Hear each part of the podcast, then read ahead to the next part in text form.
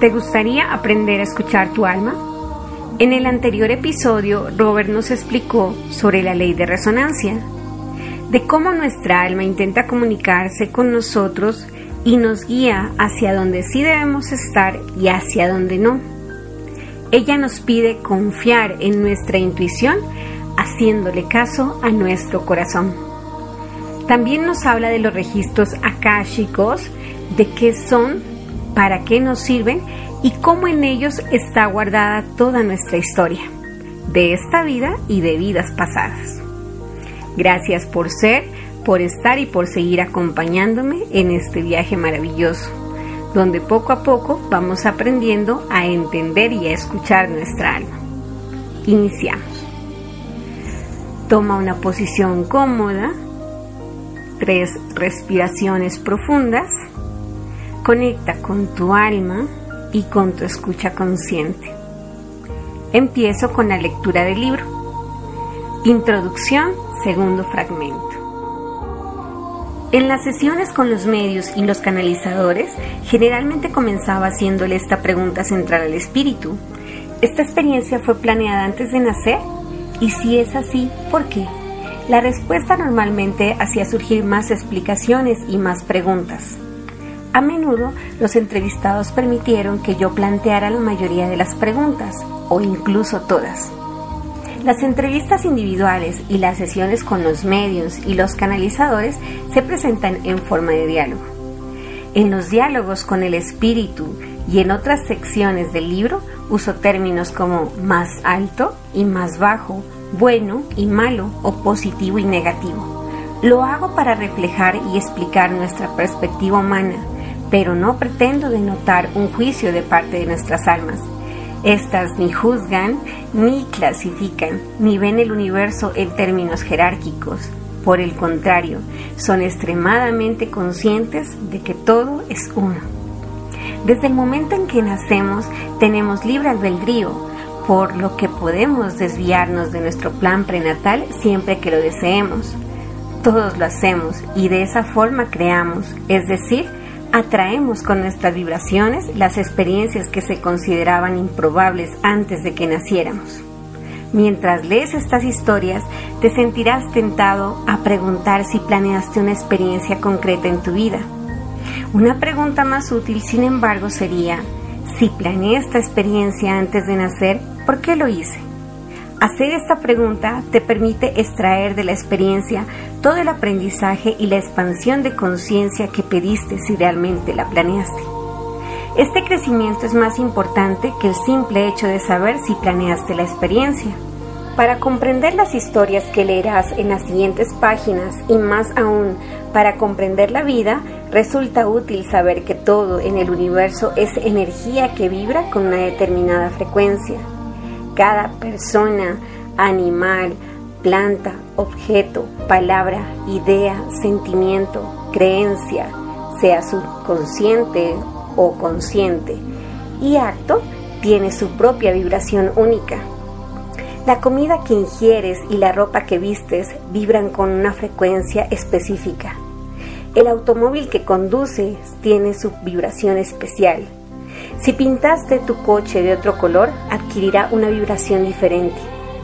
En un universo basado en la vibración, lo semejante atrae a lo semejante.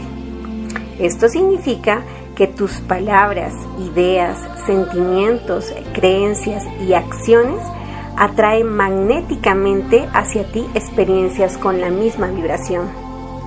Expresiones coloquiales como el dinero llama el dinero o llueve sobre mojado reflejan una comprensión instintiva de este principio.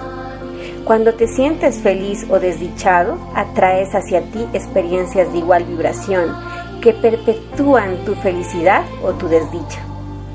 La vibración tiene una función importante en la planificación prenatal y en la sanación, por lo que se analizará su función en las siguientes páginas. Quizás te sientas inclinado a pasar de inmediato a los capítulos que parecen ser directamente relevantes para tu vida. Sin embargo, dado que las historias se complementan una con otras, adquirirás una comprensión más alta y sólida si la lees en orden.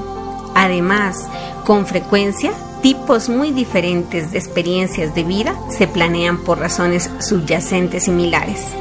Por esta razón es posible que comprendas mejor el significado más profundo de tus vivencias si lees la historia de alguien cuya vida es en apariencia totalmente distinta a la tuya.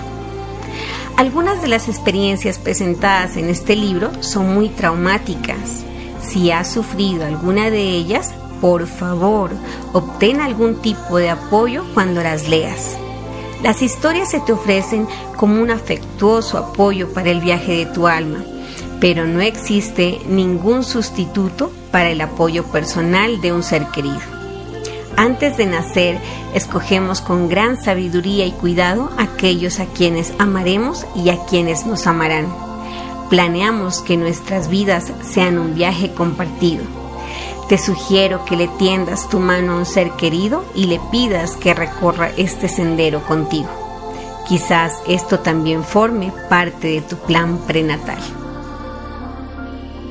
En este fragmento, Robert nos reafirma varios conceptos que ya nos había dado antes, como que nuestras almas no nos juzgan, no clasifican, no ven el universo en términos jerárquicos y cómo consideran que todos somos uno solo. También viene otra vez lo del libre albedrío, cómo cambia, cómo cambia nuestro plan prenatal y cómo nuestras vibraciones empiezan a cambiar todo lo que vamos viviendo día a día. Él nos sugiere que si tenemos muchas preguntas en nuestra cabecita al leer o escuchar este libro, una pregunta muy útil es si planeé esta experiencia antes de nacer, ¿por qué lo hice? Si has vivido algo traumático o algo doloroso, algo que no ha sido fácil entender, esta sería la mejor pregunta. Si planeé esta experiencia antes de nacer, ¿por qué lo hice? Eso te llevará a encontrar algo nuevo, a sacar ese aprendizaje de esa historia que viviste, de ese suceso o acontecimiento que tuviste que vivir en tu vida. También nos pide que para comprender las historias que vamos a leer, hay que entender que todo es vibración y frecuencia, que de acuerdo a lo que vibramos o de acuerdo a nuestra frecuencia, nuestra vida es. Si creemos que todo es hermoso, será hermoso.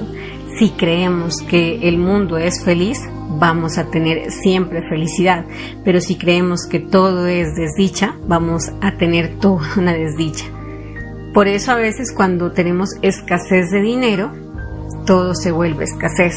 Y cuando dejamos de preocuparnos por el dinero, todo empieza a vibrar, porque a veces también eso es necesario, dejar fluir, dejar que las cosas vayan sucediendo de la manera en que deben ser.